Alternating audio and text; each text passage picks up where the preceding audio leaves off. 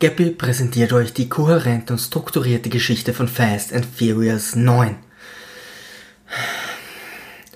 1989 wird Vater Toretto bei einem Autorennen durch einen Kontrahenten angestupst, woraufhin sein Auto explodiert und sich sein Körper vervielfältigt.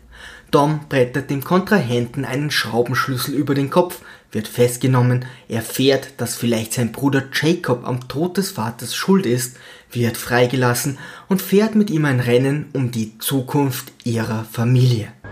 Wenn du gewinnst, kannst du wieder nach Hause kommen. Bei all dem geschwülstigen Geseire seit so vielen Jahren über die Familie erfahren wir jetzt, dass Dom seinen eigenen Bruder verstoßen hat.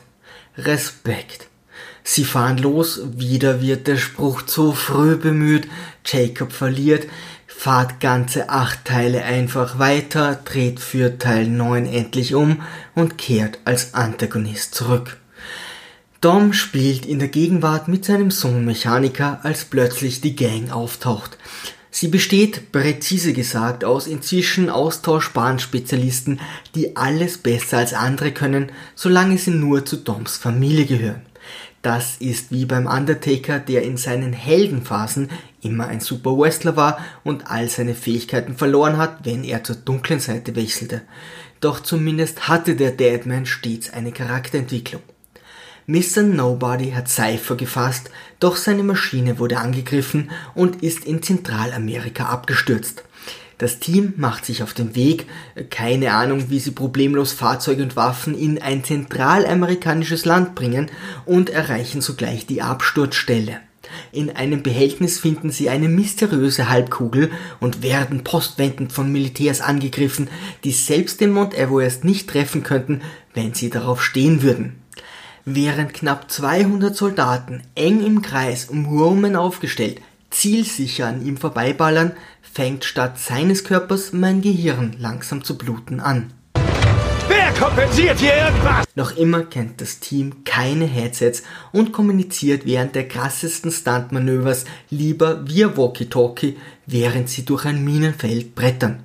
Dann schlagen noch wenige Zentimeter entfernte Raketen ein, doch da sie Explosionen einfach gekonnt ignorieren, kann ihnen natürlich nichts passieren. Das alles ist so absurd, dass sich sogar die Protagonisten selbst über den Quatsch wundern.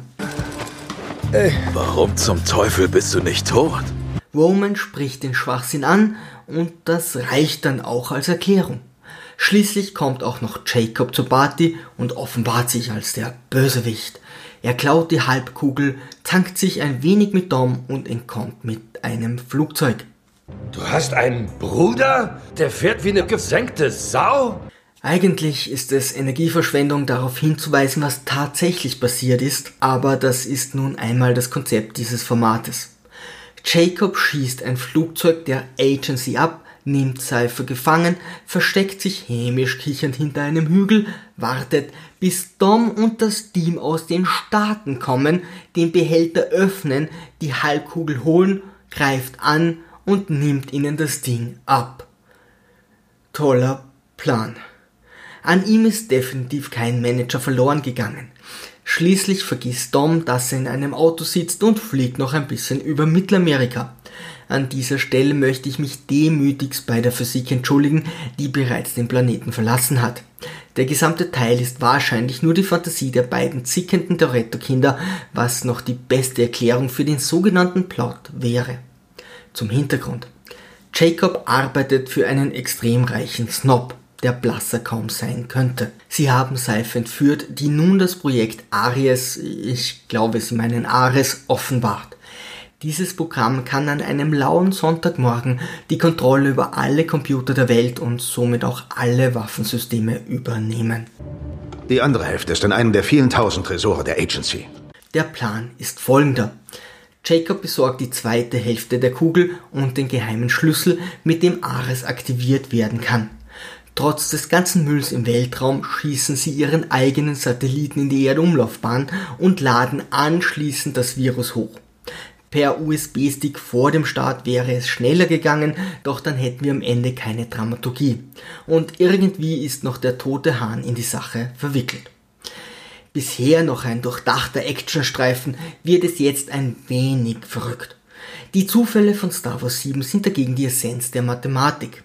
Der Kontrahent und gleichzeitig Jacobs Ziehvater verrät Dom, dass sich sein Bruder in London befindet. Der Frieden starb an jenem Tag auf der Rennstrecke. Derweilen vertilgen Letty und Mia irgendwo in Tokio einen kleinen Snack und treffen ganz zufällig auf den verstorbenen Han. Derweilen bummelt ein Teil des Teams irgendwo in der Weltgeschichte herum und trifft sich ohne Kontext mit Boswell aus Teil 3, der ein Raketenauto bastelt. Derweilen besucht Dom kontextlos die Schaumutter, trifft sich mit Jacob, lässt sich von irgendwelchen Mädels festnehmen und wird sofort wieder freigelassen. Klingt komisch, es ist aber so. Kurz darauf, das Team, welches gerade noch auf der Welt verstreut war, trifft sich rein zufällig an einem x-beliebigen Ort, an dem unser Langfinger Jacob just in diesem Moment die zweite Halbkugel klaut. Roman haut x-beliebigen Leuten auf der Straße auf die Schnauze und findet rein zufällig Jacobs Fluchtwagen mit einem super-duper-Magneten. Dieser wird gleich darauf rein zufällig von Ramsey entführt. So viele Fahrzeuge stehen in unseren Städten schließlich nicht herum. Da kann es ja nur das eine sein. Plötzlich ist sogar noch Dom vor Ort, haut seinen Bruder auf die Schnauze und sie nehmen ihn fest. Im supergeheimen Versteck kommen plötzlich die Mädels mit Hahn und einer Tusse vorbei, wo ich beim Blick von Vin Diesel nie weiß, ob er sich freut, ihm eine reinhauen möchte oder gegen Blähungen ankämpft. Einfach ein genialer Schauspieler. Hahn hat für Mr. Nobody gearbeitet und seinen Tod vorgetäuscht, was im dritten Teil eher bescheidenen Sinn macht. Er ist mit dem Mädel untergetaucht, welches nun der Schlüssel für Ares ist. Der Snob kommt vorbei, entführt die holde Maid und Jacob lässt Dom und das Team lebend zurück. Da ist der Sieg quasi garantiert.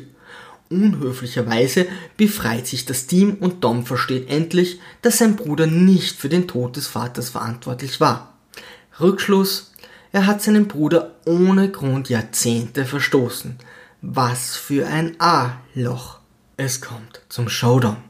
Anstatt sich zu verbarrikadieren, fährt der Snob mit Jacob in einem Konvoi durch eine x-beliebige Stadt und lädt derweilen Ares auf seine Satelliten hoch.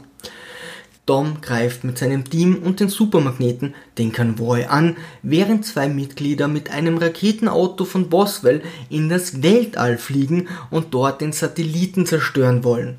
Da sie keine Ahnung von Space Shuttles haben, aber ziemlich gut Auto fahren können, klingt dies überaus vernünftig. Sie haben sich Tauchanzüge übergestreift und die Fenster besonders fest hochgekurbelt. Seid ihr bereit für den Countdown? Nein, Mann! Da die Physik bereits unsere Galaxie verlassen hat, machen die Supermagneten genau das, was das Team gerne möchte, und so befreien sie kurzerhand die Schlüsselfrau. Der Snob verbündet sich derweil mit Cypher und hintergeht Jacob noch bevor er gewonnen hat, was der Intelligenz von Willi aus Biene Meier entspricht. Und schon ist die Toretto-Familie wieder vereint. Gemeinsam schlachten sie noch ein paar tausend Polizisten ab, Kollateralschaden eben. Die Clowns im Weltall zerstören den Satelliten, sie töten den Snob und treten Cypher in ihren Allerwertesten. Wir müssen noch einen Spruch zum Abkotzen ertragen. Alles, was ich über das Leben wissen muss, habe ich hier gelernt. Und dürfen endlich das Kino verlassen. Im Hinausgehen wird uns noch eine letzte Szene nachgeschmissen, in der Jason Statham beim Schlagsacktraining einen Zahnschutz trägt. Hat er Angst, der Sack schlägt zurück?